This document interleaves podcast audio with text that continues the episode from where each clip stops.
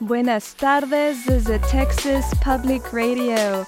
Yo soy Carla González con las noticias de todo el estado de Texas. Pablo de la Rosa regresará nuevamente en un próximo episodio. Gracias por acompañarnos. La batería de iones de litio es un artículo muy importante en el mundo moderno, ya que se usa para la fabricación de teléfonos celulares, computadoras y autos. Por lo tanto, el litio está en muy alta demanda. Actualmente, la mayor parte de la producción mundial de litio ocurre en Australia y Chile, pero algunos mineros de litio han dicho que el este de Texas podría ser uno de los puntos clave para encontrar el elemento. Samuel Shaw, reportero para el Longview News Journal, habló con Texas Standard sobre la fiebre de litio en la región esta semana. Shaw dijo que la muestra de litio de la más alta calidad encontrada en cualquier lugar de Norteamérica se ha descubierto en el profundo este de Texas, justo al lado de la frontera con Luisiana. Standard Lithium ha sido el primer participante en el mercado de la región, justo con East Texas Natural Resources y Black Mountain Lithium. Shaw dice que las compañías no utilizarán las técnicas comunes de minería a cielo abierto para extraer el litio. En vez de eso, usarán un proceso muy similar al fracking para gas natural que usa agua con un alto contenido de sales para la extracción. Aunque algunos ambientalistas han dicho que la nueva técnica es una de las formas más limpias de extraer litio, también señalan el hecho de que el agua salada que se usa en el proceso es extremadamente dañina para el medio ambiente. Un informe publicado por la ciudad de San Antonio indicó que hay más de 251 mil personas en la ciudad que viven en la pobreza. Los datos de 2022 muestran que eso equivale a aproximadamente el 17% de los residentes de San Antonio viviendo por debajo de la línea de la pobreza. Para una familia de cuatro, la línea de la pobreza equivale a un ingreso familiar de menos de 30 mil dólares al año. San Antonio experimentó una disminución de menos del 1% en la tasa de pobreza entre 2017 y 2022, pero otras ciudades como Dallas vieron una disminución del 4%.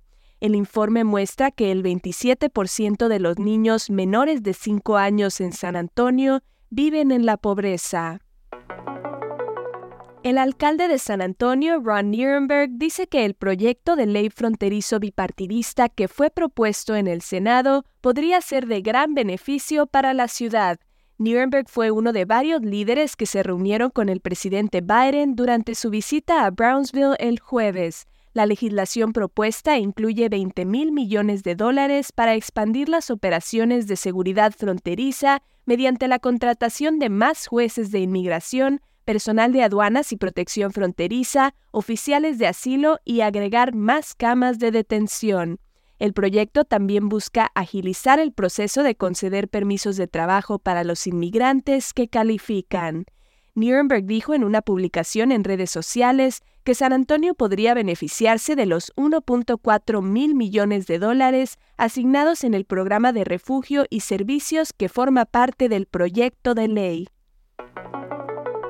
El concejal de San Antonio, Jalen McKee Rodríguez, dice que una propuesta de solicitud de consideración del Consejo destinada a ayudar a inquilinos a adoptar o cuidar mascotas en sus residencias ayudará a los animales callejeros de toda la ciudad. McKee Rodríguez presentó la propuesta el mes pasado para crear un programa de asistencia que cubriría en su totalidad o en parte el depósito para mascotas que algunos propietarios piden a sus inquilinos. Los residentes que elijan cuidar o adoptar mascotas del refugio de servicios de cuidado animal de la ciudad o cualquier refugio asociado calificarían para el programa, que ofrecería asistencia basada en los ingresos del inquilino. Maki Rodríguez dice que las tarifas de depósito para mascotas por lo general son de cientos de dólares y no es fácil para todos los residentes cubrir ese gasto. El programa también ayudaría a los refugios de la ciudad que están al límite de su capacidad al aumentar el número de residentes que adoptan o cuidan animales de ellos. El siguiente paso en el proceso de solicitud de consideración del Consejo incluye una audiencia en el Comité de Gobernanza. Esto ha sido TPR Noticias al Día. Siga nuestro canal en YouTube o Facebook para no perderse ninguna historia. Desde el Valle del Río Grande para Texas Public Radio, yo soy Carla González. Con el equipo de investigación especial más grande de Texas, hemos recuperado más de 13 y medio millones de dólares, protegiendo a negocios como el suyo. Somos un socio luchando contra el fraude en la compensación para trabajadores. Su negocio es más seguro, más fuerte, mejor con Texas Mutual.